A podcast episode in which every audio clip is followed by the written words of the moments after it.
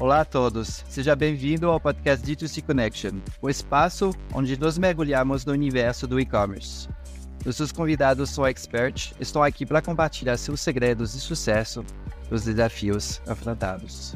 Eu sou Morgan Derstein, fundador da Foods, da D2C Agency. A D2C Agency é uma agência especializada em desenvolver estratégias para melhorar a receita dos e-commerce, esteja em CRM ou aquisição. Nossa missão é que seu CRM seja responsável por pelo menos 30% da receita do seu e-commerce. Além disso, lideramos também estratégias de aquisição no Meta e Google. Isso significa que temos a capacidade de dar a você uma visão completa, executar estratégias e potencializar sua receita e o engajamento dos seus clientes. Se você está enfrentando desafios no seu e-commerce, o que é otimizar sua receita, vamos conversar me manda um e-mail para morgan.ditocagency.com.br. Você pode me encontrar no LinkedIn como Morgan Destein. E não se esqueçam de se inscrever para não perder nenhum episódio e estar sempre à frente do mundo de 2C. Bom podcast a todos. Bom dia, pessoal. É, hoje estamos recebendo o Thiago, é, sócio e diretor da Coffee Mais. É, uma marca de café que eu admiro muito. É, ele tem feito um ótimo trabalho de branding e, e o Thiago é uma.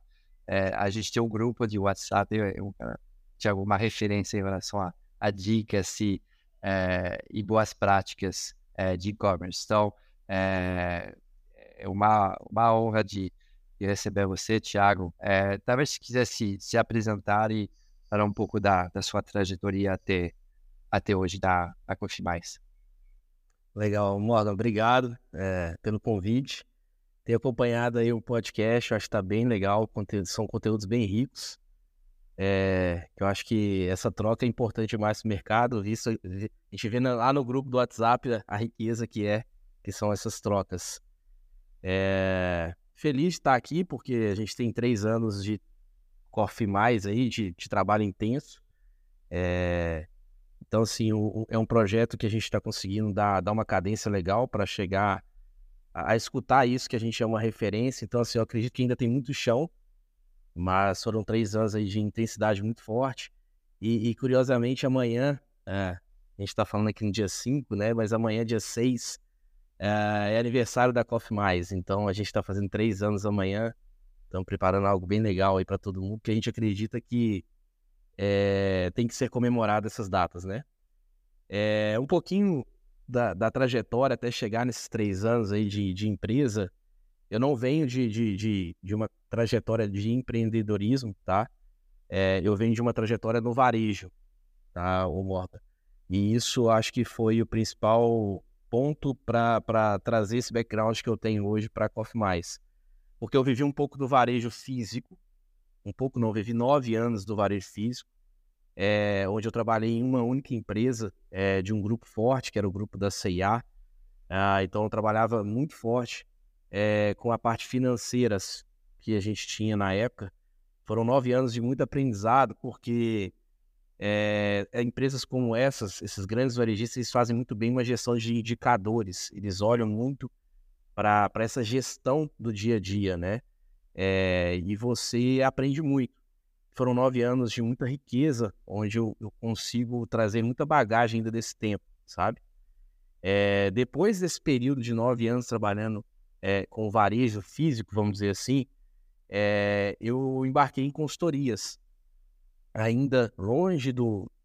mais longe um pouquinho do mundo digital, não se falava tanto igual se fala hoje de operações Omni, é, então eu trabalhei com consultoria em grandes empresas, fiz projetos em várias empresas, muito focado em melhoria de processos, implementação de indicadores, é, o que me deu uma bagagem interessante nessa parte de método, que é, que é outro insight importante que eu tiro na minha carreira. E quando você está ali no dia a dia, às vezes, um método ele pode te ajudar muito a alavancar resultados. Então, eu vi nessa consultoria o quanto é, eu tinha deficiência quando eu era lojista nessa parte de método. Ah, então foram três, quatro anos ali em consultorias, é, em projetos, onde eu ia para as empresas ajudá-los a implementar, implementar métodos, implementar indicadores, implementar governança.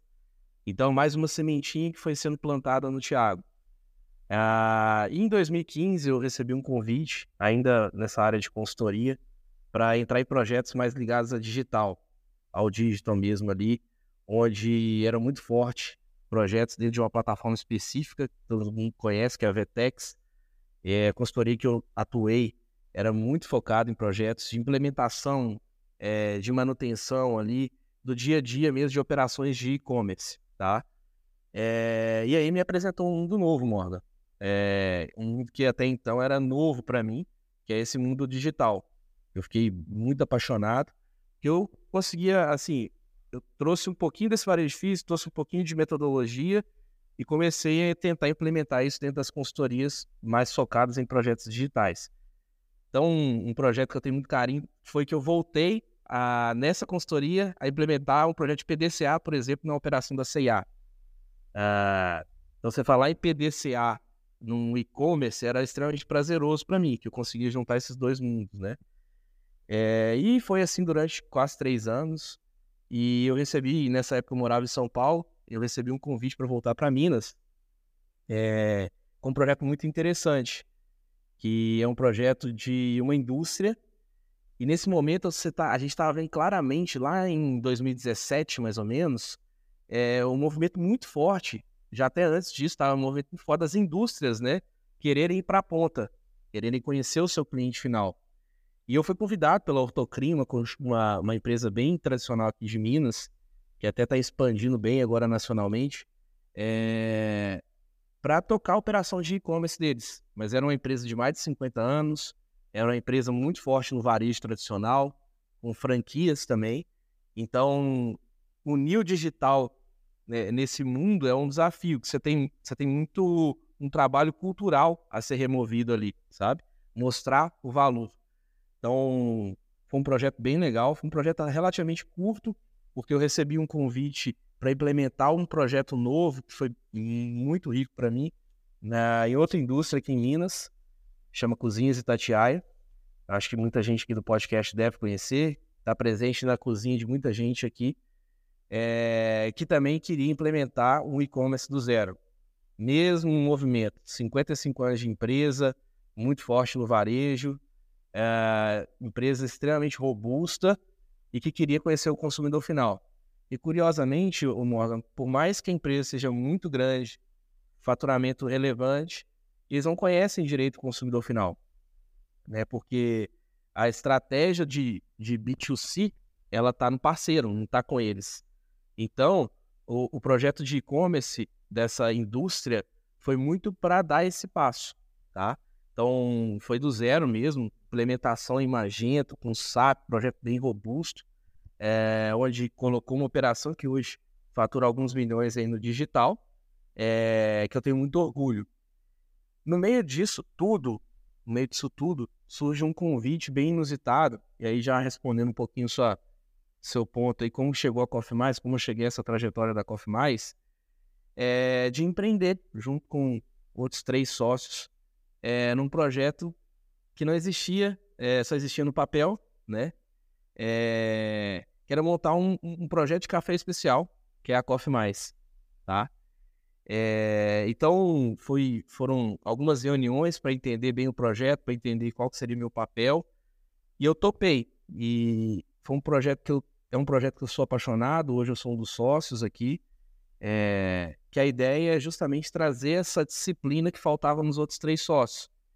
É, que hoje o Léo como empresário, o Rafa como advogado e o Pedro como produtor de café, eles conhecem muito desse mundo do café, mas eles queriam alguém para complementar essa parte do digital. Então eu recebi esse convite e tô aqui, é, a gente está aqui como um canal muito forte no digital, mas olhando para o varejo como um todo, para como levar o café especial é, em diferentes touch points com os clientes, né? Então, minha missão aqui na Coffee Mais é, juntamente com os outros sócios, é, é, é capilarizar mesmo essa, essa comunicação do que é café especial. E o digital é uma forma muito, muito forte de ampliar o microfone, né? Então, esse é um pouquinho, resumindo a um pouquinho da minha trajetória até chegar aqui na Coffee. Bacana. Você comentou sobre o, é, o, a, essas primeiras reuniões né, com os sócios da, da Confimais, que, que, que era a ideia inicial, é, como surgiu, o que, que foi o que eu estou acompanhando, né? O, vocês têm essa coisa de não, não, não, deixa, não deixar o, o, melhor café brasileiro pelos gringos. Eu sou gringo, mas voltando, né? Que eu, eu moro aqui no Brasil, quero o melhor café, o café que está produzido aqui. É, mas me conta um pouco de é, isso foi uma ideia desde o início? Como, como surgiu essa ideia? Claro. É bem isso que você acabou de falar. A gente tem um, a gente sabe que hoje o Brasil é, tem uma liderança absurda é, no mercado de café. Tá? O Brasil é o maior produtor de café do, do mundo. A gente tem um consumo absurdo de café é, dentro do, do país. É, mas a gente sabe que a matéria-prima uh, que fica aqui no Brasil, ela não é a melhor, tá? A matéria-prima de melhor de a melhor de maior qualidade, ela é exportada via grão verde e é, a torrefação ocorre fora e é consumido lá fora, em cafeterias, enfim, em vários locais. Então, como. Não, não tem uma, uma indústria de, eh, de torrefação grande aqui no Brasil. É que, ah, por que falta essa, essa parte? Então... Você tem, tá, Morgan? Mas assim, é, é uma questão de mercado mesmo. O brasileiro acostumou com essa cultura do café preto, é, doce, né? É, que hoje o mercado ele faz muito mais um movimento de exportar do que reter no mercado interno, tá? A gente vê agora, depois das, do movimento da cerveja artesanal, do movimento do vinho, é, muito mais marcas grandes falando em café especial. Você tem movimentos pontuais de marcas menores levando o conceito do café especial, mas como todo movimento que, que muda uma cultura, ele exige um esforço de comunicação, de educação muito forte. Então, eu acredito muito nessa questão do foco da, da, da empresa mesmo, em, cara, eu vou parar de exportar, vou trazer para o mercado interno, ou vou continuar exportando, que esse é meu business. Então, você tem grandes empresários fazendo o quê? Um movimento de trade mesmo. Vou exportar porque lá eu tenho um consumo, eu tenho um mercado já latente que eu prefiro estar lá do que estar aqui no movimento do mercado interno. A gente já pensa o contrário. Quer fazer alguma pergunta? Sim, não, é, é que eu, eu vejo, por exemplo, é, tem uma, é um amigo é, da Colômbia que comentou, acho que tem o, um desafio se, é, semelhante ao Brasil, onde a, o Brasil, Colômbia, vai exportar o café para a Itália, que vai fazer a torrefacção lá, o valor agregado está lá na ponta, né? É, e, e, eu queria entender porque é, se, se, tem alguma é, competência que lá fora eles têm, que a gente não poderá trazer aqui, que está faltando para ter toda essa camada de, de valor agregado até exportar um, um café é, pronto, enfim, onde todo, todo valor agregado já está feito no Brasil, é só no a commodity, né? Eu acho que assim, a você fazer marca é um desafio muito grande, sabe, Mola? Exige um esforço muito forte de contar histórias, é, de ter escala. É... Então tem muitos desafios que a gente está vivendo nesses três anos, tá? É... então você exportar produto acabado é muito mais complexo do que você exportar uma commodity, tá? Então é, por quê? Hoje eu, tô, eu tenho uma perninha nos Estados Unidos, mas eu não tenho uma perninha nos Estados Unidos com commodity. Eu tenho com produto acabado. Eu estou com a Coffee Mais vendendo na Amazon americana. Para isso, eu tenho que ter uma equipe olhando para a venda B2C, para a entrega desse produto lá. Então, ela exige uma operação, um esforço muito grande. Então, é, são escolhas mesmo da companhia. Por que não fazer isso? Por que, que outras marcas não fazem esse movimento? Porque é uma discussão muito mais ampla de negócio. A Coffee Mais, ela, quando foi pensada lá em 2019 pelo Léo, pelo Rafa e pelo Pedro, foi a partir de uma carência que eles viram no mercado, muito, de forma muito inteligente, que é o que? Existe um vácuo. A gente precisa gerar escala e deixar no Brasil um café de extrema qualidade. Por quê? A gente consegue acessar esses produtores. Nós começamos a Coffee Mais uh, e primeira, as primeiras discussões, igual você colocou na mesa, na, você me perguntou aqui, é, quais produtores iam juntar-se a esse primeiro momento da Coffee Mais? Então a gente escolheu três produtores a dedo, Luiz Paulo, Gabriel Nunes e Ricardo Tavares, que eram produtores que a gente conhecia o lastro do café, a gente sabe que o café é de extrema qualidade, três produtores muito fortes na exportação, entendeu? Que a gente manteve aquela matéria-prima no Brasil. Então, uma coisa que a gente nunca abriu mão da, na Coffee Mais é a matéria-prima de qualidade, porque a gente entende muito que isso é o core business nosso, tá? Então, quando nasce uma, um projeto como esse de Coffee Mais, a gente tem um propósito por trás. Esse propósito, ele a todo momento, nesses três anos, ele é desafiado. Entendeu? Mas a gente tem que estar muito firme para não perder isso. Por quê? No final das contas, eu quero que o Morgan, se ele estiver no país de origem dele, se ele estiver no Brasil ou em qualquer lugar, ele tome um café brasileiro que ele merece, que gente, até um slogan que a gente usa aqui, sabe? Então, é, esse é o desafio de fazer marca. Esse é o desafio. E exige um esforço enorme de gente, de marketing, de processo, enfim. Então, é, eu acho que é esse, esse é o ponto chave é, de ter ainda poucas marcas fazendo esse movimento. Tá, meu modo, justo não faz, faz sentido. Eu acho que é, é abraçar né, o é, fato de, de, de, de da, da, do produtor até o consumidor final, você fa, vocês fazerem essa ligação, acho que é, é, são poucos né, que fazem, é, acho que talvez seja, tem poucos mesmo, e, e, e, o desafio é grande, ainda mais se você quer realmente conversar com o consumidor final nos Estados Unidos. É, quais são os desafios que você é, chegou a, a, ter esses três últimos anos em relação ao e-commerce? Tem é, que esteja de é, dado do produtor até o, a venda para o consumidor final. O que, que realmente te, te desafiou mais? Então, uh, desde o início, a gente é, entendeu que a gente precisava é, é, no e-commerce é, ter, ter, algumas, algumas coisas que, gente, que são inegociáveis, tá? É, experiência do cliente, a gente tentar é, é, ser diferente mesmo. Então, o, até nossa embalagem sempre preocupou com uma embalagem de, de entrega muito bonita, sabe? Quando o cliente nosso compra no, no e-commerce ou no marketplace, ele recebe uma caixa como se fosse um presente, com seda, com tag, com airbag, é, então, assim, a gente sempre escolheu a D dos nossos parceiros de transportadora, uma gestão muito ali na unha, por quê? Por mais que seja arroz com feijão, a, a gente não, a gente quer levar a experiência em todos os momentos para esse cliente. A gente sempre acerta? Não, mas a gente tá, tem um olhar muito forte para isso. Quando surge em 2020, no dia 6 de outubro de 2020, a Coffee Mais, a, a empresa ela era moldada para ser uma operação digital. E existe até um, uma conversa no acordo de acionistas no, no, nos, nas primeiras conversas que a gente não ia entrar no varejo físico, é, grandes redes, porque não era o nosso foco.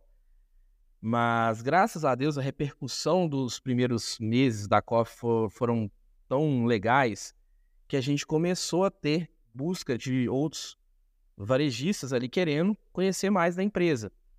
Então, surge desde o início da Coffee Mais ali uma operação híbrida, é, que eu tenho um canal digital muito forte, e-commerce marketplace operando ali, mas eu tenho muita representatividade nos grandes, nas grandes redes. Marché em São Paulo, Mamba em São Paulo, Zona Sul no Rio, todas as grandes redes de Belo Horizonte. É, nós estamos no Angelone, nós estamos no Festival é, no Sul. E, e isso nos ajudou muito é, nesse processo de levar a marca. Então, por que, que eu estou te contando isso, Morda? Porque o digital, nesse momento, é, ele precisa desses touch points para a marca ser levada. Então, muitas vezes a jornada do nosso cliente, ele começa em uma grande rede. E aí, ele prova nosso café. Nós, como digital, nós temos que ser eficientes em continuar a jornada desse cara de alguma forma. Seja ele acessando nossa rede social, seja ele via ads, a gente impactar esse cara, para de alguma forma essa jornada ser múltipla.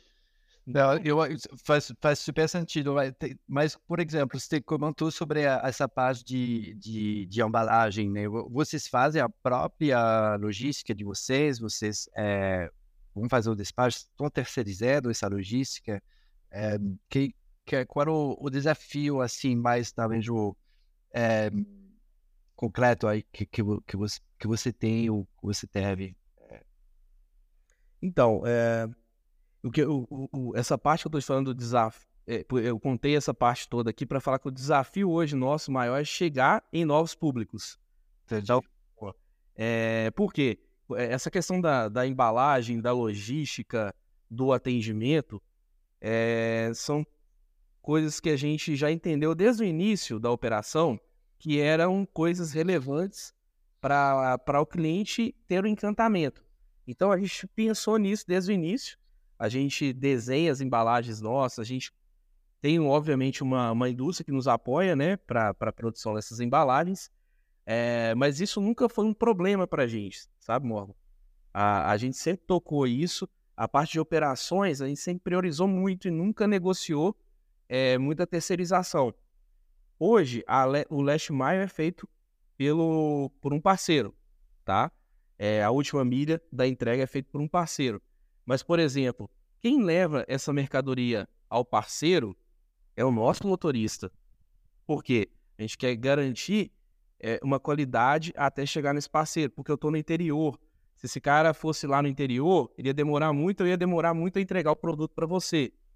Então, é, todas essas discussões que a gente teve no início do projeto é, era em prol de ter uma experiência boa do cliente, tanto na, no prazo de entrega quanto na experiência de unbox mesmo. O cara receber aquela caixa e ficar feliz de estar recebendo aquilo, quase como se fosse um presente, sabe?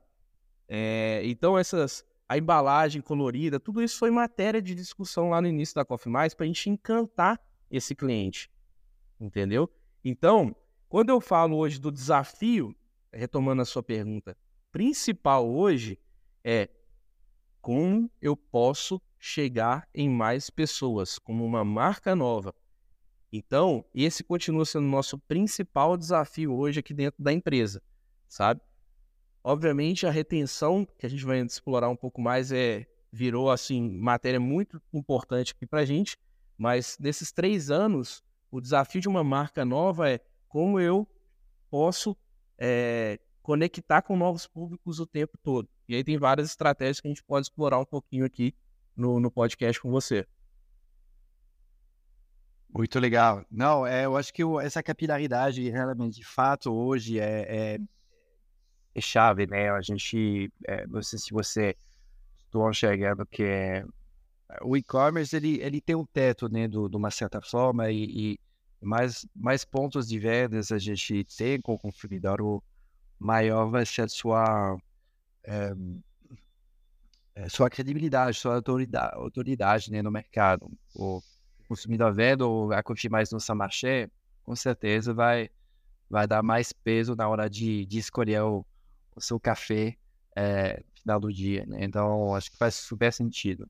É, que o, que o, um negócio que eu vi, né, que eu, você falou que o arroz com feijão ter uma operação está funcionando bem, mas não é assim para todo mundo, né? Acho que é, é, acredito que você está fazendo um ótimo trabalho para não ter essa dor de cabeça, mas o como para quem inicia, para quem tem algumas dor de cabeça na operação, o que você sugere? Tem pessoas que vão, é, obviamente, tentar fazer o melhor possível, mas talvez que não tem o recurso para fazer é, caixas bonitas.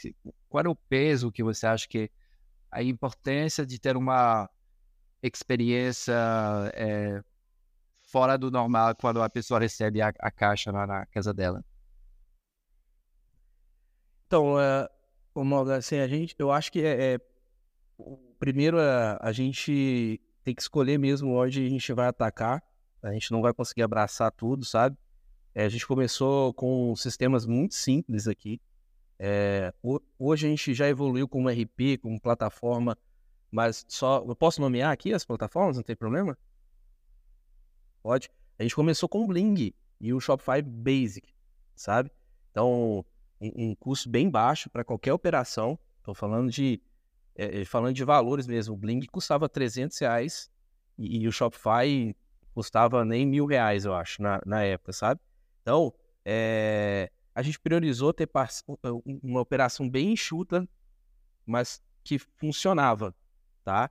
É, então, é, quando você é pequeno, você tem até mais possibilidades de fazer algo carinhoso mesmo com o cliente, né? Então, é, uma cartinha, alguma coisa do tipo, a gente usa e usou muito desse, desse artifício aqui. Mas, assim, respondendo o seu ponto para quem está começando agora, é, hoje, uma operação de e-commerce, é, ela só termina aquela experiência do cliente, a gente sempre entendeu muito bem isso, depois dos sete dias que é o período de devolução dele. Então, como que está sendo o processo de compra dele? Pô, tem uma plataforma pelo menos estável ali, que ela me dá segurança para o cara entrar bem. Um meio de pagamento que dá possibilidades de Pix, boleto, cartão, que eu vou ter uma conversão legal. Um sistema de RP que consegue faturar minhas notas de forma automatizada para eu ganhar agilidade na minha expedição, tá? Ou minimamente automatizada. E como que eu vou entregar isso? Pode ser numa embalagem simples, pode ser numa embalagem mais é, é, customizada, mas o quanto você consegue dentro do processo ali dar um tom de carinho da sua marca. Então a gente pensou nisso. Qual era o tom de carinho que a gente queria dar na nossa marca? A gente queria que o pessoal que tivesse, as pessoas que estivessem comprando o café especial recebesse aquilo como se fosse um presente. Então, é, a ideia nossa era essa. A gente tinha dinheiro para viabilizar? Nem. Não. Mas a gente priorizou. Então, eu deixei de gastar aqui, deixei de gastar ali para fazer uma embalagem um pouquinho mais cara. Mas eu não deixei de colocar o custo dessa embalagem na minha visão de DRE. Por que isso é importante?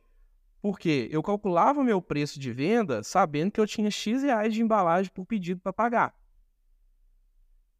conseguiu metrificar o, o, acho que é um AB teste complicado a fazer, né? Mas é saber o, o, quanto isso impactou sua retenção. Você tem uma, você tem um palpite, porque de fato uma uma operação de branding, mas da mesma forma talvez você poderia ver o, o impacto né, na, nas vendas, no, na retenção dos seus clientes.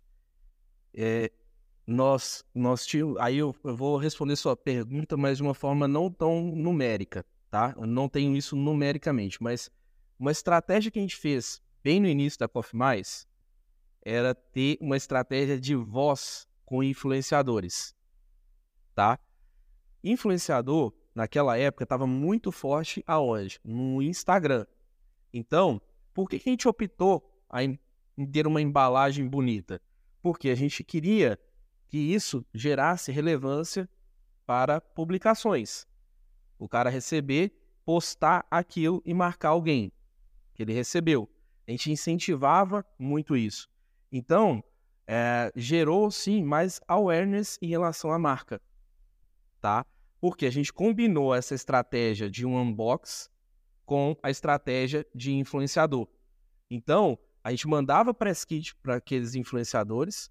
A gente começou a Coffee Mais com uma estratégia muito forte de influenciador digital tá? Esse cara recebia, nossa, que lindo, olha a caixa, olha o carinho da caixa. Então ele falava muito disso. Então, por isso a gente combinou essa preocupação em ter uma caixa muito bonita com um influenciador, porque um dos canais que a gente queria levar a Coffee Mais era o Instagram. Não é como métrica de vaidade, tá, Morgan? Mas aqui é muito mais eu precisava ampliar a minha marca. E foi a estratégia. Então, com certeza ela nos ajudou a gerar mais engajamento naquele momento lá nas redes sociais. É, porque a gente tem muita, muita menção no Instagram, cara. E desde sempre a gente teve muita. Nossa, recebi meu café sem a gente pedir. Foi muito orgânico. Então, é, foi, foi, uma estratégia muito combinada. Como eu poderia juntar a aquisição de influenciador, é, a estratégia de influenciador com esse produto que ele está recebendo em casa e não ser mais só mais um café. Entendi. É que, que eu, é, essa experiência de, é, de receber um, presente, né, do, que você mesmo comprou, acho que acaba tendo esse, esse, esse negócio de, de, de, de, de, é, postar é, no seu próprio Instagram e, e contar para os seus amigos, né? Acho que é, com certeza, é, de fato é, é, é muito legal. Impacta a própria experiência, mas impacta também uma forma orgânica a sua comunicação. Então é, é deve ser um investimento com, é, com ROI bem, bem bacana. Mas assim, é... tudo, é, tudo tá muito ligado a, seja você pequeno, seja você médio, seja você grande, a alguma estratégia. Uh, a nossa estratégia no início era ampliar a voz.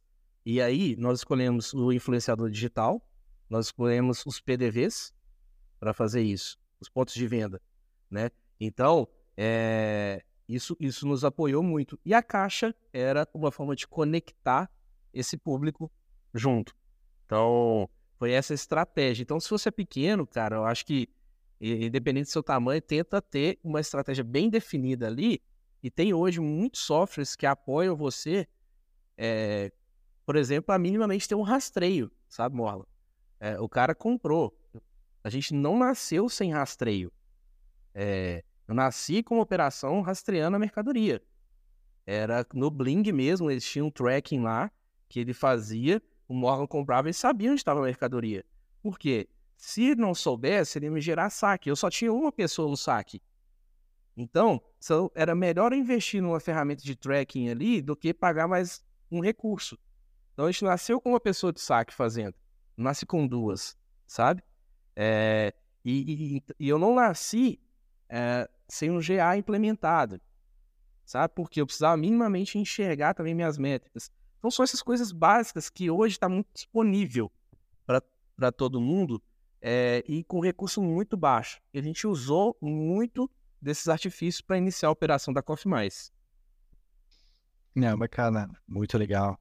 É, passando um pouco para é, essa, essas tendências de e-commerce que você comentou né, sobre é, ter a melhor experi experiência possível que esteja para o cliente quando ele recebe em casa, para ele compartilhar com, com os amigos, é, ter o, as ferramentas básicas né, para é, tentar realmente ter um, a operação mais eficiente possível. Tem, outras coisas que você acha que são é, o arroz com feijão do e-commerce hoje, que você não poderá sobreviver sem é, o seu dia a dia? Tem. É, então, assim, eu acho que é, depois de dois anos, a gente começou a enxergar. É, beleza, o processo está rodando, você tem lá a operação rodando, é uma plataforma estável, uma operação de, de emissão de nota estável, é uma conexão, uma estratégia comercial ali minimamente rodando, né? É, a relação de compra e venda também muito bem estabelecida, porque é aí que tá, muitos lojistas é, é, metem o pé pelas mãos, né? É, quanto que eu estou comprando, quanto que eu estou vendendo. Então, essa visão de DRE é muito importante. É, mas entrando um pouquinho na temática que do podcast aqui, a gente, a gente percebeu com dois anos de, de operação, que foi uma virada bem importante para a gente, é, que a gente estava gastando muito mais energia com a aquisição de novos clientes, tá? E aí, talvez a maior lição aprendida é, para mim foi no dia 1 eu deveria ter gastado mais energia com CRM. Eu não precisava esperar dois anos, tá? Então, é, eu acho que a principal mensagem que eu queria passar quando você me convidou para esse podcast é, que eu queria passar nessa conversa nossa é que deu uma virada muito importante nesses dois anos, que eu estava enchendo muito o pote, mas eu não estava trabalhando tão bem o pote. E que engraçado, já com um ano de Coffee Mais, a gente tinha um clube de assinatura. E que estava tracionando legal, mas eu não estava dando a devida atenção a esse cara do clube, como deveria dar, e nem ao cliente que já tinha feito uma compra e não estava voltando. Tá? Então, nós meio que assim, a gente precisa separar a estratégia de marketing aqui em duas. E eles vão, eles vão conversar? Vão o tempo todo. Mas eu preciso ter um olhar, ter, uma, ter métricas muito fortes de aquisição, mas eu preciso ter métricas muito fortes de relacionamento. Pô, Thiago, isso aí é o tal do arroz com feijão que você estava falando. É, mas a gente negligencia muito isso. Por quê? A métrica de aquisição é mais é, de curto prazo. E a de relacionamento, ela se constrói. Então, se a empresa tiver essa maturidade, e aqui não estou falando de tamanho de empresa, estou falando maturidade digital, de entender que esse cara tem que recomprar o seu produto, independente de qual produto, ele só vai mudar o tempo de recompra, mas sempre tem a oportunidade dele voltar a ser seu cliente. Raríssimas exceções, né? Então, isso, Morgan, foi a principal virada de chave aqui para a gente, sabe? Na, na estratégia mesmo, para a gente falar assim, cara, agora a gente está indo para um caminho interessante. Não, não. Não, eu, eu Estou 100% de acordo. É, não sei se vocês é, estão abertos a, a, estão abrindo um pouco de, de números para é, fora, consegue talvez dar um pouco um norte sobre seja receita, número de clientes, ou, é, alguns KPIs mais gerais, assim? Então, eu acho que assim, é, percentualmente a gente está é, está com uma operação muito dependente de, de, de aquisições pagas, né? É... Aí só, só vou dar um passinho para trás aqui, tá, Modo? É, a gente, no, no início da Coffee Mais, como funciona a estratégia? Nós investimos em Google Ads sempre, Facebook Ads e influenciador digital. Esse era o nosso tripé de aquisição, beleza? Em algum momento, durante um ano, um ano e meio, a gente falou assim, agora tá no momento da gente investir muito mais em conteúdo de SEO, estratégia de SEO, tá? É, que isso fortalece muito o orgânico. Então, a gente colocou mais um, um pilar importante aqui, é, que é uma agência nos apoiou. A gente chegou a produzir 23, 23 conteúdos por mês de blog com esse, com esse parceiro nosso. E assim foi durante nove meses. Durante todo esse período, eu sempre tive uma ferramenta de CRM, tá? Eu comecei com o MailChimp, depois eu fui para o Omnisend e depois eu fui para o RD Station, tá? Hoje eu estou com o Active Campaign e estou fazendo uma outra migração agora. Mas ela... Tá, onde é essa outra migração? Nós estamos indo para Dito. Tá. Nossa, eu sou muito CRM que você testou. É... Depois a gente conversa melhor disso, mas é... Ficou curioso de quais são se pudesse interromper rapidamente sobre esse assunto, para você, quais são, o, o, você que testou tanto CRM diferente, é, quais são as coisas chaves que você está procurando e, e, e, e, por que você ficou mudando de, de CRM, é, em CRM? O que a gente ficou mais foi o RD Station, tá? O, o, o Omnisend e o MailChimp foi uma transição muito rápida, foi lá no início, muito mais para subir. Então, a, a, a gente, por, o MailChimp era muito mais assim, vou subir a loja, preciso estar ali, era uma ferramenta de até 2 mil contatos de graça para viabilizar. Aí, como é em dólar, o a fatura ficava muito cara para o nosso momento, então foi muito uma, uma decisão financeira, tá? O Omnisage é a mesma coisa, a gente viu que é, é uma operação que é a ferramenta robusta, mas por faturar ia ficar um pouco pesado para a gente. E aí nós fomos para o RD, nós ficamos quase um ano com o RD, tá? É, não vou entrar no mérito se é bom ou ruim aqui, mas para o nosso negócio, o RD, é, ele atendeu até a página 2 ali, tá? Porque a gente precisava de mais conexão, principalmente com o Shopify. Então, isso é. Aí, já respondendo uma parte da sua pergunta, é, tem que estar adequado ao seu orçamento, você tem que pensar muito nisso, mas ela tem que estar muito integrada à sua plataforma de venda. né? Então, eu tinha que fazer muita gambiarra dentro da RD Station, usar conectores como Zapier ou, ou Integromat ou alguma coisa do tipo para funcionar certas regras dentro do RD. Então, a gente optou em pegar uma ferramenta mais nativa, que é o Active Campaign, com o Shopify, porque a integração era mais fluida.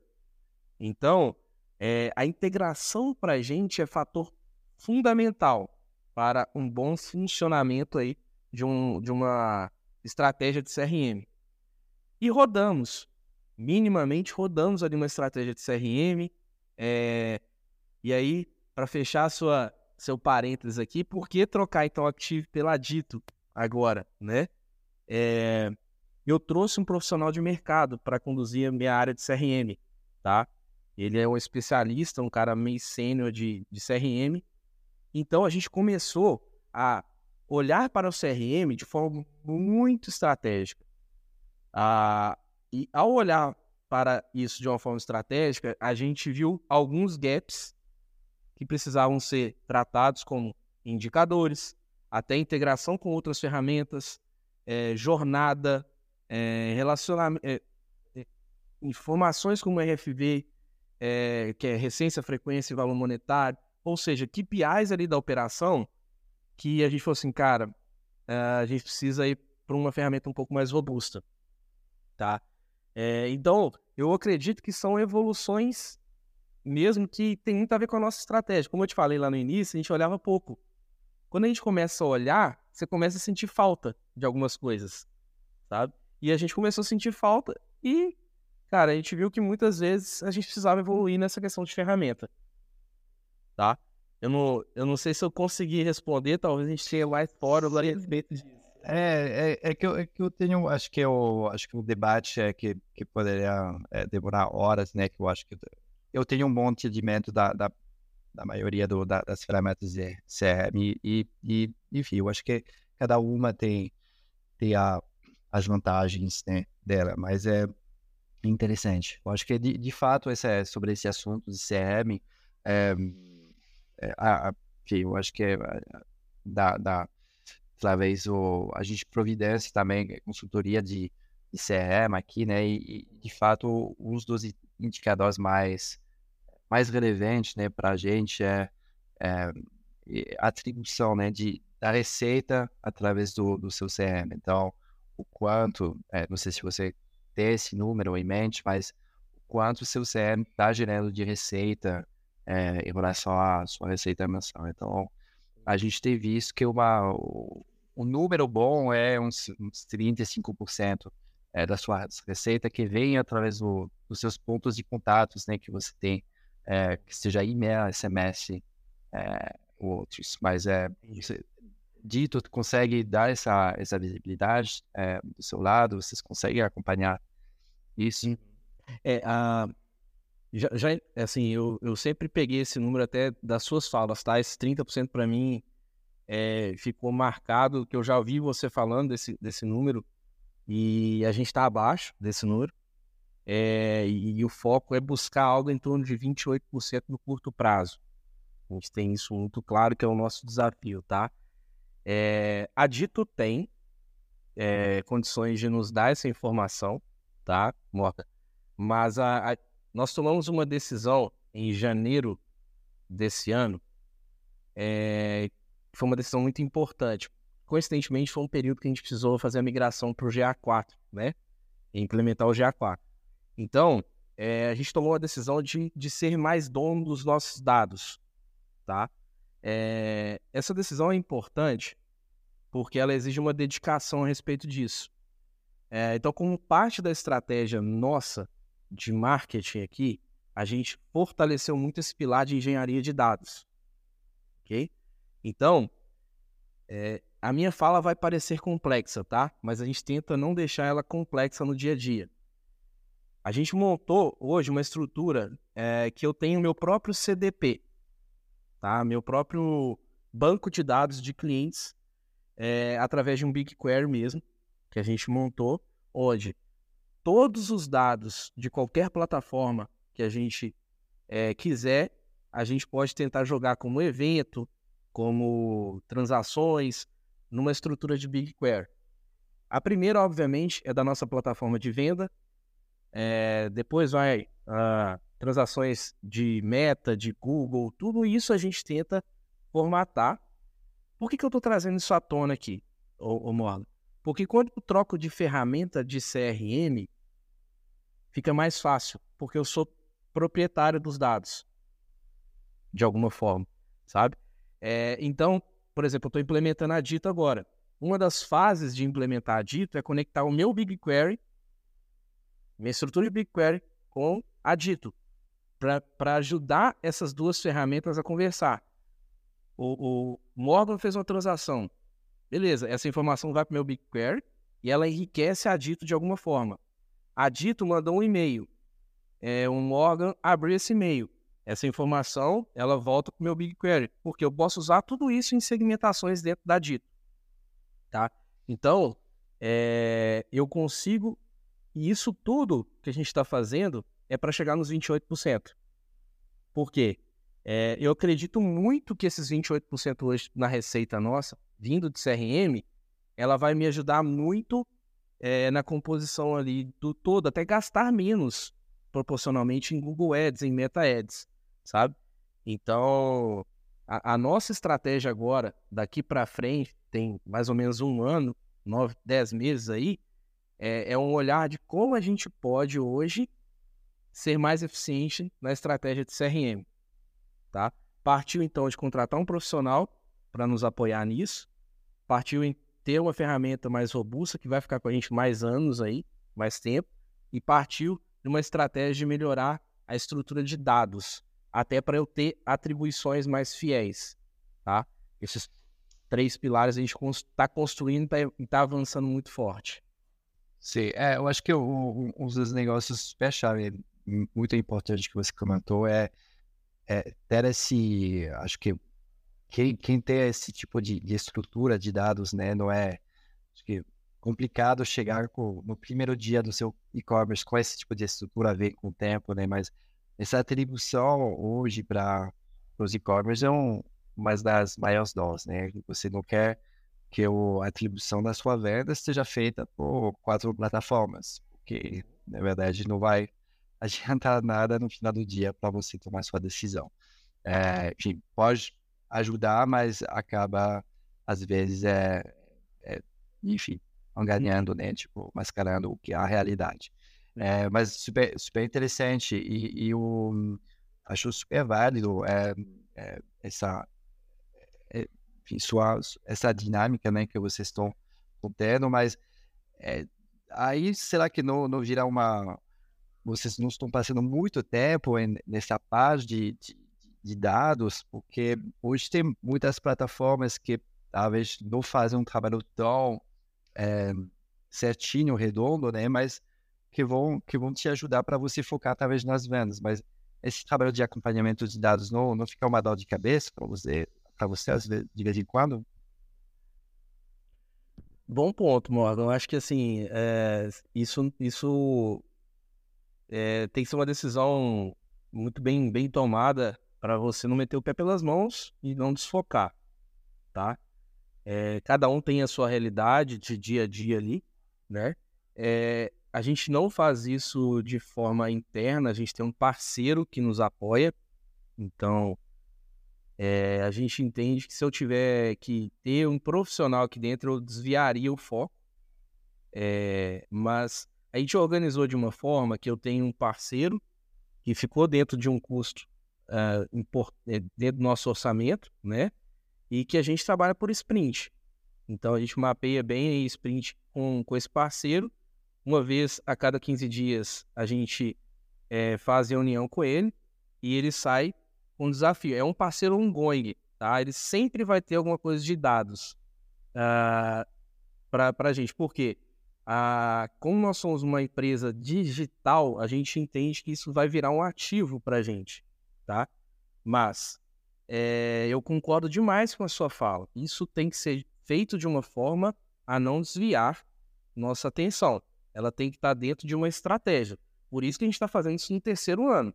Eu não teria maturidade profissional da minha equipe, nossa e de negócio para fazer isso lá atrás, tá?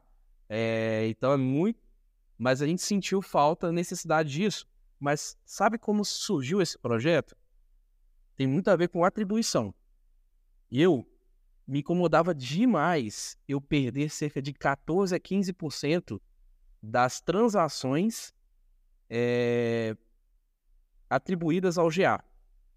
Então, eu tinha 100 vendas. 80 eu sabia a origem, 20 eu não sabia. Sabe?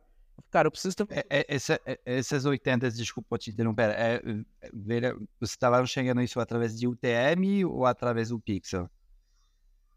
É, UTM principalmente, tá?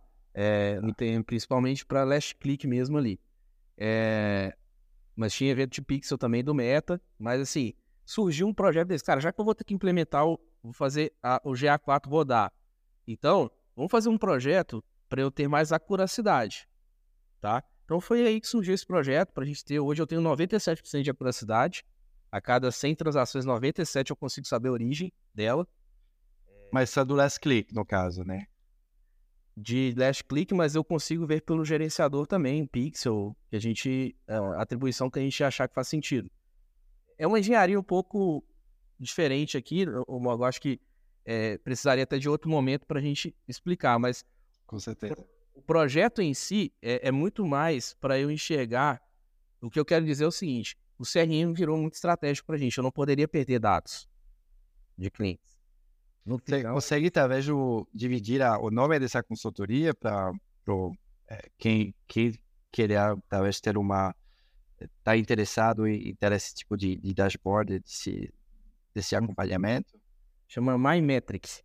M-Y Metrics. Boa. É, ótimo, obrigado. E, mas eu. Muito legal, Tiago. Acho que é, são, são vários assuntos que eu acho que tem. A gente poderia falar horas, né? Mas é, só falando, talvez, rapidamente do, de você encher o pote né, com, com SEO. É, resumindo, deu certo essa estratégia de, de SEO? Você conseguiu verificar o, o quanto de, de, tráfego orgânico você conseguiu pegar? É, o, o ROI positivo? É, é uma coisa assim dá muito certo, Morgan. Eu acho que eu acho que todo mundo não pode ignorar isso. É, a gente não está com essa consultoria agora. É, a gente acabou internalizando a gente não tem a mesma cadência, tá? Mas a gente sempre tenta manter um ou dois textos por semana no, no nosso blog, tá? É, hoje, por exemplo, meu principal acesso no site é a partir de um texto de como usar a borra de café na planta. Entendeu? Então, eu tenho uma estratégia de remarketing para esse cara.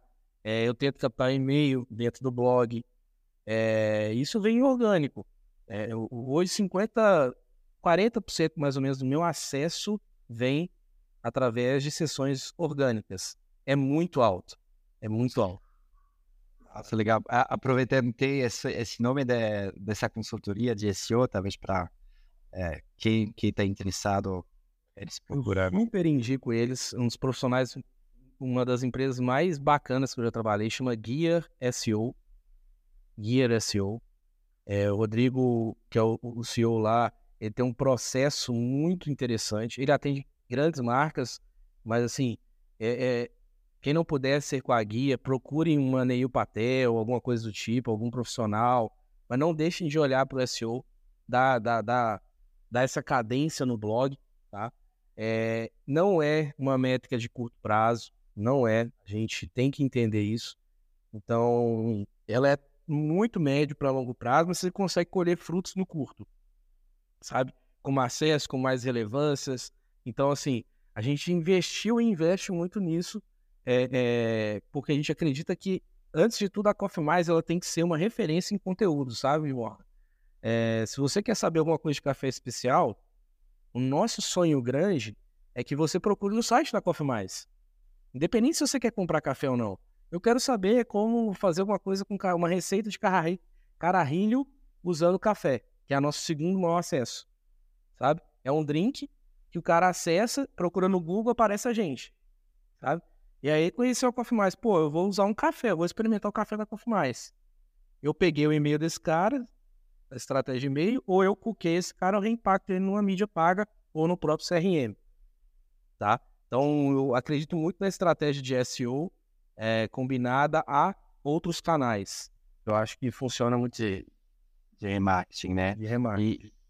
E, e conseguiu é, ter uma ideia do, da, da, da receita, enfim, a, a, taxa de conversão talvez de 40%, é, você consegue ter essa, essa visibilidade de, de, porque de fato é, tem, vai ter, sei lá, pessoas que vão falar, ah, mas legal, mas a pessoa estava procurando esse assunto X, mas é, é, isso não significa nada que é, seja um, um, tráfego qualificado que vai de fato converter de, de uma forma escalável. Tem essa noção de taxa de conversão desse tráfego orgânico? O orgânico, ele tem geralmente taxas melhores, percentuais de conversão, mas o blog em si não é uma métrica que eu olho. Sendo bem sincero com você, eu não olho a receita que veio a partir de um acesso ao blog. É, porque a frustração vai ser grande, cara. É, o momento da jornada desse cara muitas vezes é topo de funil. Então. É, ah, é muito topo de funil. É muito topo de funil. É, então, acho que é mais um aprendizado que a gente tem durante essa trajetória é separar o joio do trigo mesmo, assim, a gente entender o que, que é o quê. Se a gente for fazer uma estratégia de SEO, é, obviamente tudo para a gente tem que ter relação com venda. Mas a gente tem que entender que o cara acessou um texto para como usar a borra de café, talvez ele não está preparado ainda para comprar café especial. Então, é, quando a gente usou o serviço da guia, a gente, uma das métricas não era faturamento, eram outras métricas, era maior ranqueamento é, no, no, nas posições do, do, Google de forma orgânica, é, aparecer em, a gente olhava muita cauda longa, né?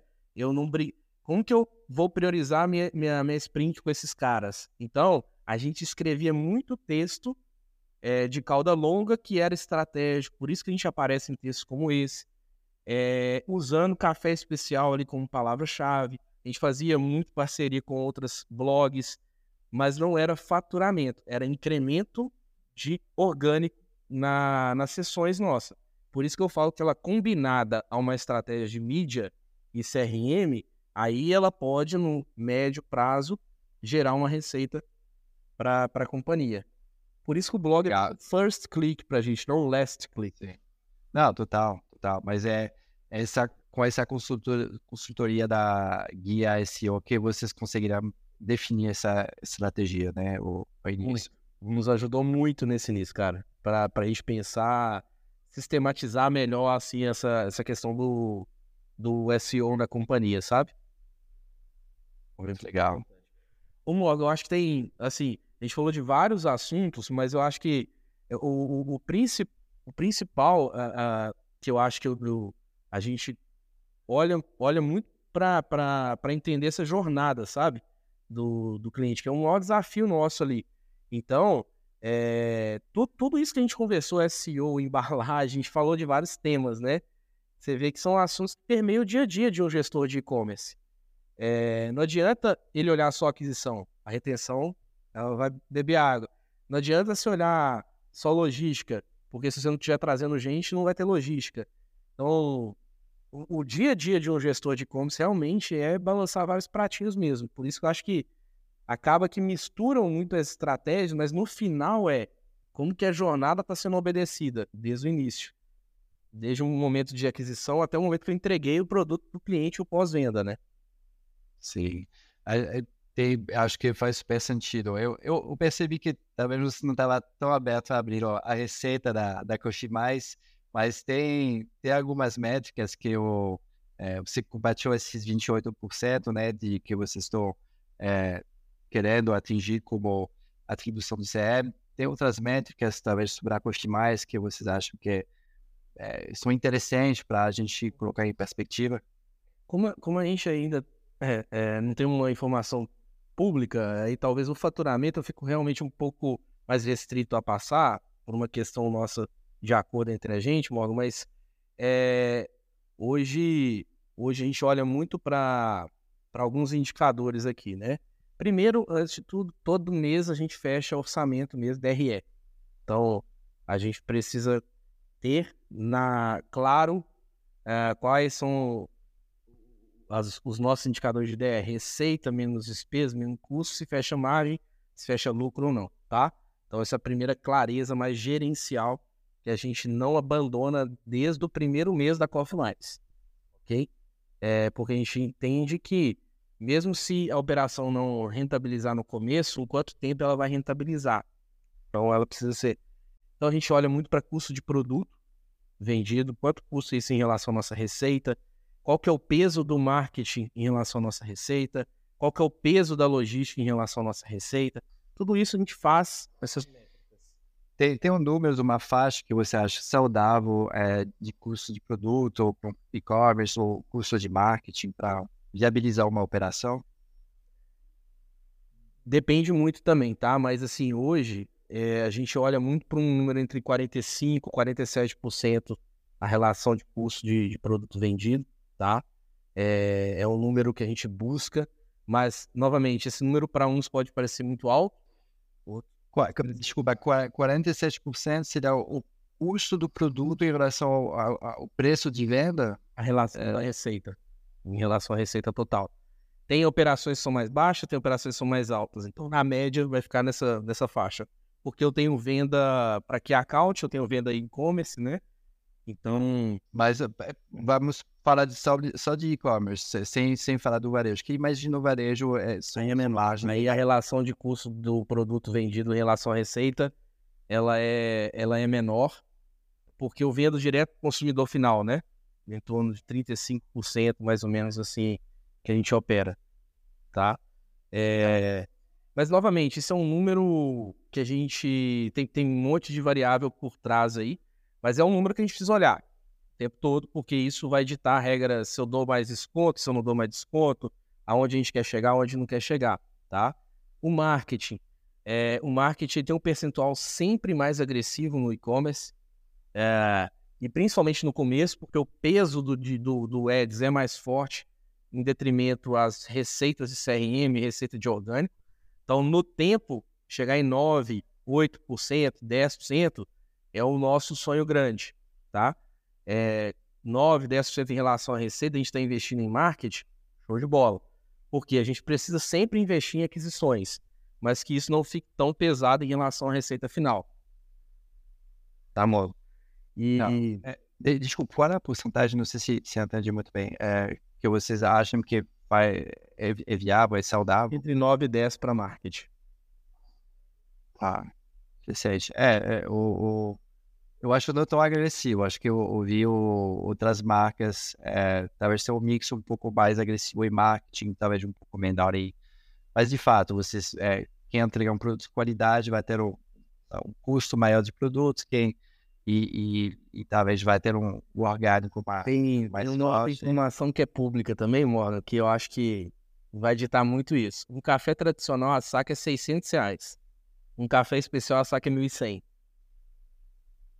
Então, é, para a gente comprar matéria-prima de qualidade, é, eu tenho que pagar mais caro.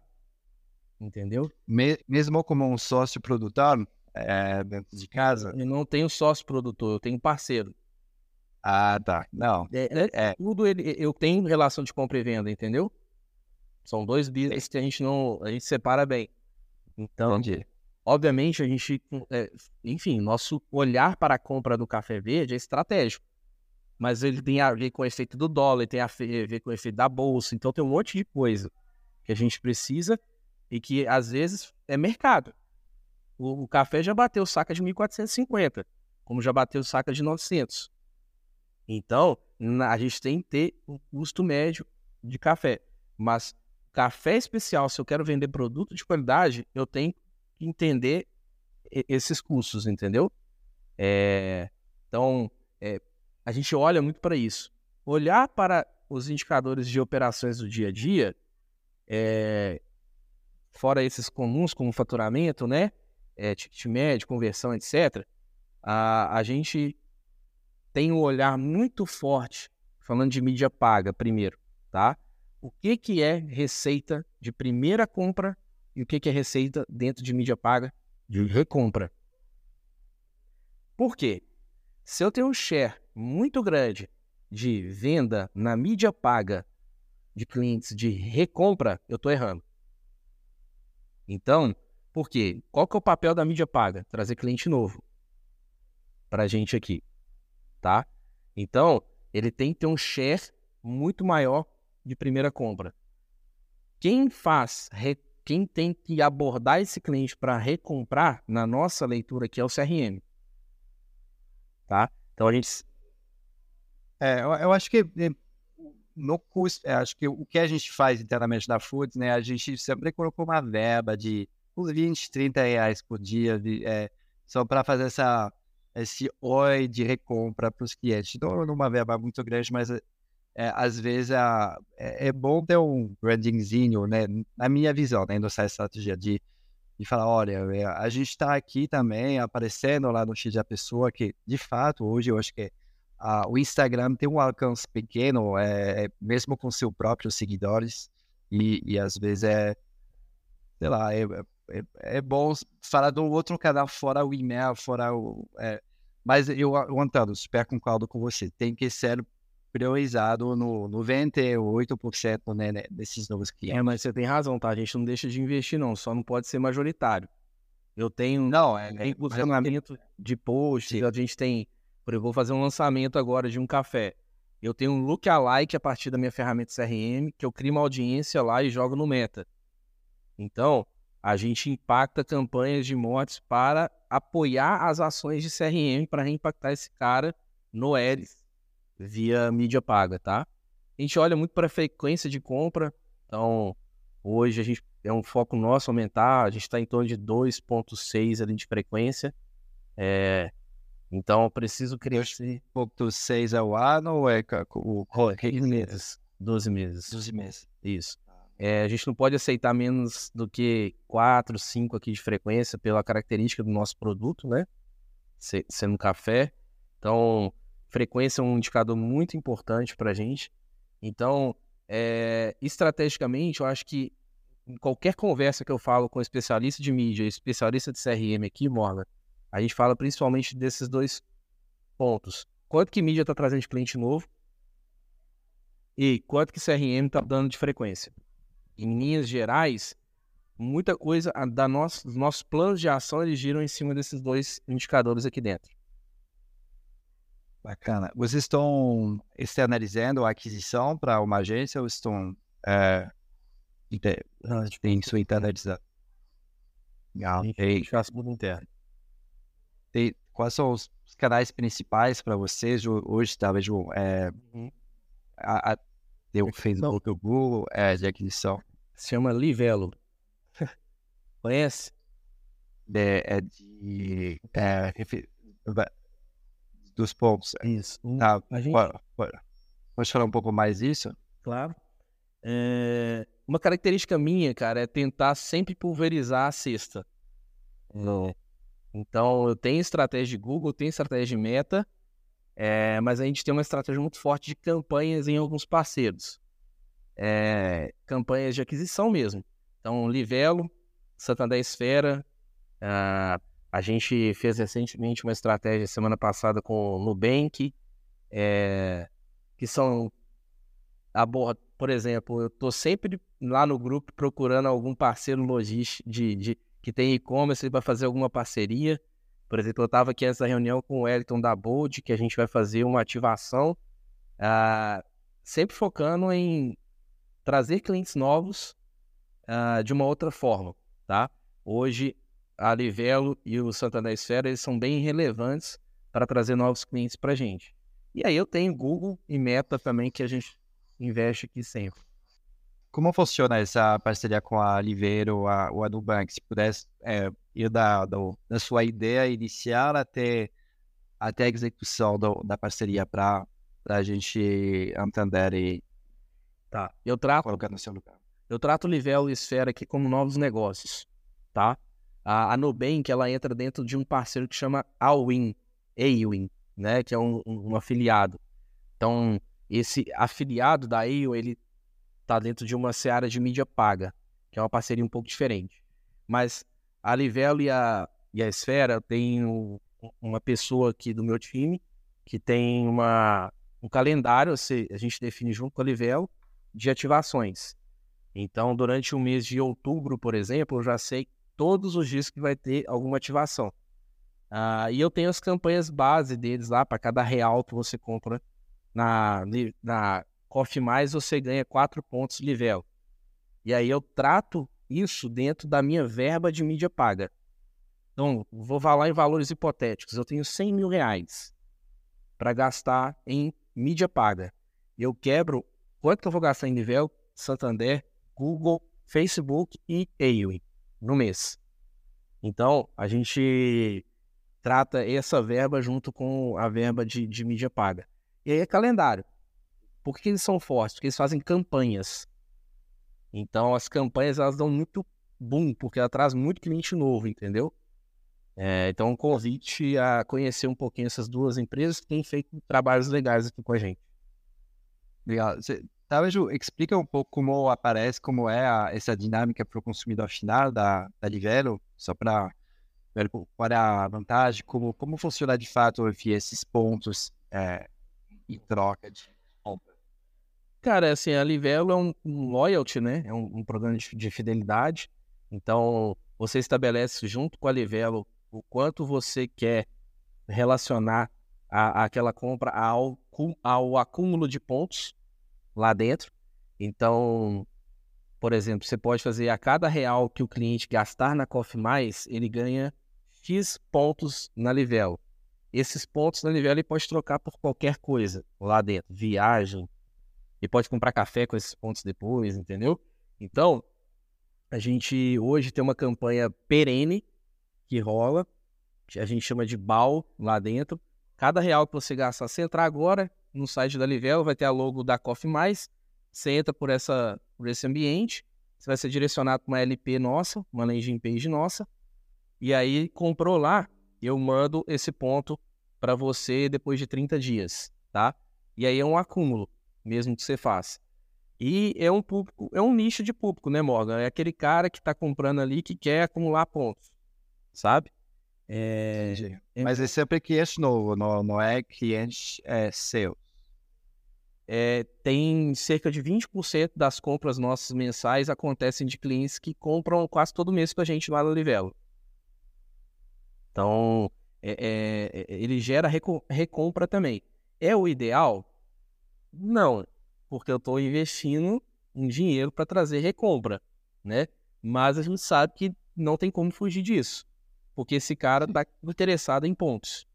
Mas é uma forte forma de, de aquisição para a gente aqui. E você paga cada vez que ele direcionar um, cliente para você, que é uma que essa landing page está tem uma compra finalizada, é isso? Isso, isso. Tem, tem uma estratégia de, de de pontos ali, ranges de pontos, cada vez que você compra mais, mais esse custo unitário diminui. É, obviamente, a gente sempre está conversando aqui para depender menos dessas ações no share como um todo, é, porque são parceiros externos, né, Morgan? Por isso que a gente olha com muita estratégia para essas aquisições. Mas hoje, na realidade de hoje, ele é bem relevante para a gente para trazer aquisição. Bacana, muito legal. É. E, e, essa é, plataforma, enfim, essa parceria com a, a Nubank através da Win, né? Para quem não conhece, a Win é uma, uma plataforma de, de afiliação, né? Onde você é um anunciante que vai lá, coloca o programa de, de comissão, né? Que enfim, basicamente o, é, o parceiro vai, vai ter um comissionamento é, acima do, da, da venda gerada. Como você chegou a fazer essa parceria com a Nubank através da própria plataforma ou, ou vocês conversaram com eles falaram, vamos fazer isso de uma forma mais estruturada usando essa plataforma? É, legal, foi? É, é, é uma é tipo gerência, eu estou carregando no notebook.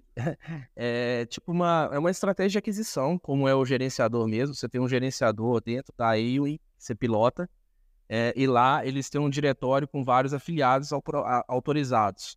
E aí você começa, dentro desse diretório, a relacionar com marcas. Então, tem PicPay lá dentro, tem Nubank, tem várias outras grandes marcas. e, e você usa a Ewing como intermediário, tá? É, aí a gente é, tem uma campanha também perene, cada real gasto lá você ganha 2,5 de cashback na Nubank, é, comprando café. Se você entra, quem é Nubank, entrar no shopping Nubank, é, vai ter a Coffee Mais lá, mas eu ativo campanhas. Então, é, o meu especialista em mídia paga, ele, ele vai olhar para o calendário de outubro dele e falar assim, cara, vou tentar fechar uma parceria com a, a Nubank na data entre o dia 5 e o dia 10. Uh, ah, por exemplo, a gente fez semana passada, no final do mês, é uma campanha de quatro dias dando 10% de cashback lá dentro. E, e, curiosamente, são comportamentos diferentes. É, a gente fez a primeira campanha agora com o Nubank. Foi boa em faturamento? Não, mas foi boa em gerar tráfego para o site. E aí, se eu tiver uma estratégia bem construída de reimpactar esse cara, eu rentabilizo a ação. E então, é, a Aeon, ela não é um, um canal forte de aquisição para a gente, mas é mais um canal de aquisição. Por isso eu, eu falo que é, é bom, mais um aprendizado aqui que, que eu ganhei durante o tempo, eu acho que vale a pena dividir, é quanto mais você dividir as cestas, menos dependente você fica de uma mídia, é, é melhor. Sim, não, com certeza. Mas é super interessante e e tem, tem outras, outros canais que você está pensando em testar, o que você testou, no que não deu resultado? É... É, a, gente, a gente tem, tem sempre o interesse em fazer e ficar aberto aqui é, parcerias com marcas mesmo, tá? Collabs, a gente faz muita ativação de sampling aqui, que para quem não conhece o sampling, eu mando alguma amostra do meu produto Uh, e cada pedido dessa, desse parceiro, ele envia essa amostra nos pedidos. E o inverso também. Então é uma forma barata de você chegar a novos públicos. Então a gente sempre testa isso, é, fazer, fazer com, com outras marcas, né? É, a gente usa muito forte o canal de aquisição chamado Marketplace. É, então, meu principal parceiro é a Amazon eu trato esse parceiro como aquisição, tá, Morro? É, como que eu amarro a estratégia? É na, no, na embalagem mesmo. Eu tento, quando ele recebe aquela embalagem, falar do nosso e-commerce, falar da experiência do nosso e-commerce, para ele vir para o nosso site. Se ele continuar comprando na Amazon, na Shopee, ok também. Mas a, a nossa estratégia com o Marketplace é um canal de aquisição.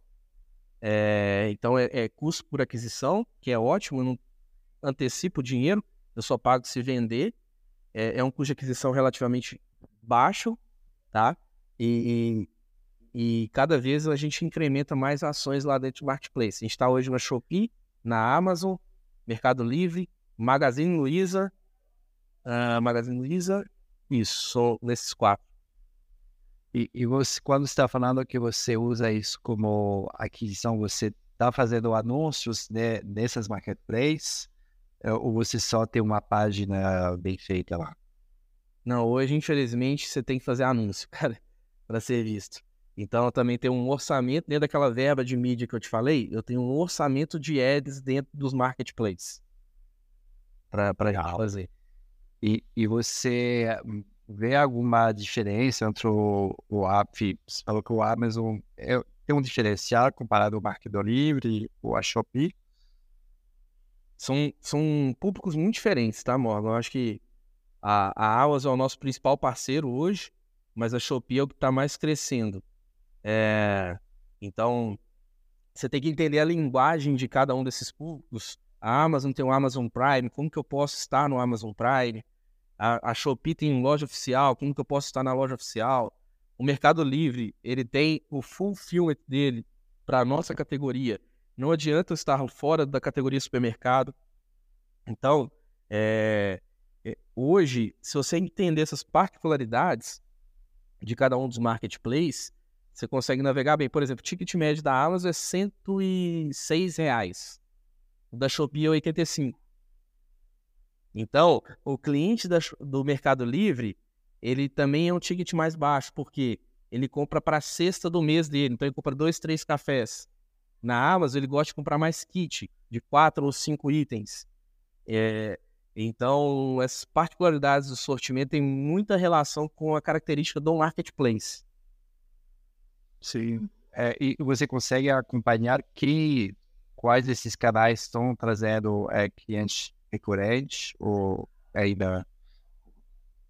Então, eu consigo, mas isso ainda é uma estratégia que a gente precisa melhorar. Por quê? É, hoje, eu não consigo fazer muita coisa com esse cara porque eu não tenho o e-mail dele. Eu consigo saber que o Morgan comprou três vezes na, na Amazon. Consigo. Mas, é, se eu não fizer uma estratégia dentro da sua caixa que você recebe em casa, eu sou muito limitado. Porque eu não tenho e-mail no seu e-mail, sabe? É, então, mas a gente tem o telefone, então muitas vezes a gente faz alguma ativação via WhatsApp para esses caras, que é um canal extremamente forte para a gente, que é o WhatsApp.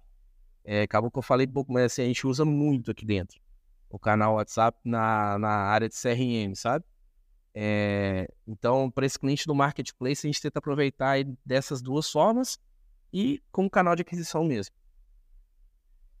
Muito legal. E, e, sobre esses anúncios que você faz na, na Shop, Amazon, Mercado Livre, é, eu, eu, já fiz alguma, alguns anúncios no Mercado Livre Amazon, são, são companhias simples, né, relativamente comparado ao Google ou Facebook. É, você está vendo que tem alguma estratégia especial para fazer para é, anúncios nessas, nessas marketplaces? Tem. É, eu tenho, eu, primeiro assim, eu acho que o primeiro grande passo que a gente deu nos marketplaces foi ter uma especialista dedicada ao canal marketplace. Ela tem um olhar comercial muito forte, tá? A gente começou com um parceiro, esse parceiro hoje só olha para nossa operação nos Estados Unidos, tá? A, a operação Brasil a gente internalizou, trouxe uma pessoa de mercado e ela olha, o dia, dia dela é olhar para rampar operações de marketplace. É uma combinação de sortimento, estratégia comercial para aplicar o Ads. Porque, como você falou, ele é muito simples no sentido de criativo. Né? Então, é, a gente olha produtos que estão tendo mais visita, a gente combina com uma estratégia comercial, é, talvez uma estratégia de desconto no frete, ou estratégia de desconto no produto. A gente sempre faz muito isca. É, então, assim, eu faço uma oferta de cápsula, mas no mesmo listing eu apresento moído. Então o cara compra aquele produto com menor margem, mas ele compra um outro produto com maior margem. É, e quem chamou esse cara foi o Eds, chamou a cápsula para ele saber. Então a gente combina muita estratégia de ads com comercial com exposição de produto no listing da página. Interessante, muito legal. É, eu, eu, nem perguntei isso, mas quantas pessoas tem na, Curte Mais hoje? Eu tenho hoje em torno, somando tudo, tá? Motorista, expedição, 50 pessoas mais ou menos. Tá, é, na área de e-commerce? Na área de e-commerce, eu tenho oito, nove, nove pessoas. Legal. É. Sabendo que, sabendo que a gente não tem agência, é um time até enxuto, né? É, não, com, com é, sem agências, é, você parece que vocês estão conseguindo fazer bastante coisa com esse time. É. Aí, é, tô falando de, de, redes sociais, mídia paga, design, redator, é, CRN, CRN, inclusive, é uma das poucas áreas que a gente tem duas pessoas, de tão estratégico que é pra gente agora. Tá, talvez a gente possa conversar é, depois desse podcast, quem, sabe até a gente possa também ajudar vocês. Um, e muito legal. Talvez o, o é, para que eu acho que a gente está chegando no podcast mais mais longo da é, da estado de C Connection agora. É, mas o eu, eu falei muito. Não, mas na verdade eu poderia ficar mais uma hora de, de tão tão valiosos essas dicas. É, que você está compartilhando. Então, é, eu estou adorando. É, tem até alguma dica, talvez, para quem está começando no, no mundo de e-commerce hoje, que você é, queria é, dividir? Acho que a gente foi em aspectos um pouco mais avançado para quem já tem o e-commerce, né? É, essa última hora, mas quem quem está começando, quais são as, as primeiras coisas que a pessoa deverá fazer, além de estruturar o CRM, que você já comentado. Legal. Então, eu acho que assim, é entender primeiro que é um canal de varejo, né? Como qualquer outro. Então, você tem que saber comprar bem e vender bem. É, acho que, que, isso é a essência de qualquer negócio, né? É, entender que o e-commerce ele tem pilares é, é importantes. A operação de e-commerce tem pilares importantes. Eu costumo enxergar o, o e-commerce como uma pirâmide, tá, amor? A, a base da pirâmide, para mim, é tecnologia e pessoas ali que vão sustentar. No meio dela ali, você tem comercial, porque é, o tempo todo você tem que ter estratégia de produto e preço, não vai fugir disso mesmo, tá? Aí desde um cadastro de produto bem feito, uma foto bem feita, isso tudo encanta o cara. Uma estratégia de marketing, eu acho que é, não adianta montar uma operação de e-commerce e não ter minimamente uma verba planejada de marketing. É, porque não tem ninguém passando na sua porta. Não adianta. Eu já vi gente gastando muito dinheiro em ter uma excelente plataforma de e-commerce, investindo muita grana e separando 10 mil reais, 5 mil reais, mil reais para fazer mídia, sabe? É, você vai ter uma casa muito bonita, mas não vai ter ninguém entrando na sua casa. Então, é por isso que eu comecei com tecnologia e pessoas, porque as pessoas vão definir essa estratégia para ter uma tecnologia funcional, não precisa ser a melhor, mas funcional para você rampar. Estratégia de comercial para você ter minimamente uma estratégia de preço, produto. O marketing para você ter essa operação rodando para aparecer para alguém. Lê-se CRM, lê-se mídia paga, tá? Uma no miolo ainda dessa pirâmide, eu coloco como operações. Cara, como que vou Beleza, você vai inaugurar seu e-commerce. Se alguém entrar em contato com você, como que esse cara vai entrar em contato com você? Qual ferramenta? Sabe? E operação, como que você vai entregar esse produto? Quanto custa você entregar um produto? É, então, quem é a transportadora parceira? Minimamente definida essa, essa meiuca aqui. E o pilar, na, o topo, para mim, é não deixar de olhar para o financeiro. Tá? é, minimamente entender o que, que é receita, o que, que é custo variável, o que, que é despesa, qual que é a margem de contribuição da sua operação, é, enfim, para ver como você vai capitalizar o seu negócio de alguma forma. É, Tiago, eu sou eu e mais um, cara. Não enxerga isso como um pilar é, que no simples ou complexo é aplicar os conceitos disso, sabe? Eu não estou dizendo o, o volume de coisas. E quem tiver ainda condições, não negligenciar nunca dados. Nunca. Porque é através dos dados aí que a gente toma decisões o tempo todo. Esse é o meu olhar, sabe, Morgan? E... Não, é, é, muito legal. Eu acho que é, é, é muito bom ter o é, seu olhar sobre é, a base, né? O, o, o que, quais são a, as fundações que o, é, o empreendedor precisa até na, na sua mente antes de iniciar uma, uma jornada assim, que a gente acaba, você falou, né, esquecendo que o, é uma verba de marketing é, é interessante, é, é, é, crucial é, o fato de é, que eu, enfim, que é dado só é, o ouro, né, da, é, para o e-commerce, então, é, faz, super, faz muito sentido. É, tem alguma coisa que você é, terá dito pro, pro Thiago é, 10 anos atrás, é, quando talvez ele estava no, no CEA, é, sei lá, para ele ser uma pessoa melhor, ou, ou ter um. Que, que, qual é o conselho que você teria dado para você 10 anos atrás? Qual o conselho? Pô, tem tanta coisa, velho. É... Pode ser no lado pessoal também, não precisa ser sobre e-commerce é, essa questão. Tá. É, é, eu, eu acho que assim é. Eu, eu, eu, eu tenho uma característica de, de, de ser. de ter dificuldade de fazer isso que a gente está fazendo, sabe, Morla? É, primeiro podcast que eu participo na vida, sendo bem sincero para você. Então, é porque eu sou mais na minha. Então, assim, eu acho que eu poderia, há 10 anos atrás, talvez, é, sei lá, é, liberar mais esse, trabalhar mais esse, essa questão de compartilhar. Eu acho que eu gosto de me relacionar e adoro compartilhar, mas eu acho que eu faço pouco, sabe? É, eu poderia fazer mais. Então, em qualquer momento mesmo, é, e eu não estou falando que eu sou melhor ou pior, não, mas todo mundo tem alguma coisa para compartilhar. E eu não esqueço de um feedback que eu tive de uma gestora minha antiga, que eu era muito low profile, ou seja, eu era muito na minha. Então, talvez há 10 anos atrás é, é, é, é ser um pouquinho mais. É, é, compartilhar mais as coisas, mais conhecimento, acho que a gente pode melhorar.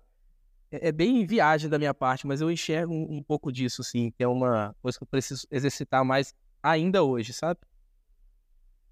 É, eu, eu tô. É, eu entendo super bem, que na verdade esse podcast é a mesma conclusão que eu tive com, comigo mesmo, então é o início desse podcast foi porque eu, eu tive essa, essa mesma reflexão. É, Tiago, eu, eu é, queria agradecer muito por tudo que você compartilhou hoje, que eu acho que é, foi um monte de, é, um monte de aprendizados é, e, e, dicas é, incríveis que você é, chegou a compartilhar com a gente. eu desejo o maior sucesso para a Coximais continuar a a, a mandar presente para os clientes de vocês, do jeito que vocês estão fazendo hoje. E, e, e, enfim, a gente vai se falando né, no, é, fora do, desse, desse podcast, mas é, parabéns e muito obrigado pelo, pelo papo de hoje. Muito obrigado, cara. Quem tiver dúvida, eu estou no LinkedIn lá com o Thiago Alvise. Pode me chamar, a gente troca ideia. E obrigado pelo convite, Moro. Parabéns pelo trabalho que você está fazendo. Obrigado. Um abraço. Um abraço. É, Gente, muito obrigado por ter assistido e ouvido é, o Dito C Connection hoje. É, a gente fica à vontade para entrar em contato com o Thiago ou comigo através do LinkedIn é, ou nos seus e-mails respectivos. Thiago, quer compartilhar seu e-mail, talvez? Se, se a pessoa criar o... Lá? Thiago, sem H, uh, arroba coffeemais.com. Boa. Obrigado, Obrigado, gente, e tenham uma ótima semana. Tchau, tchau.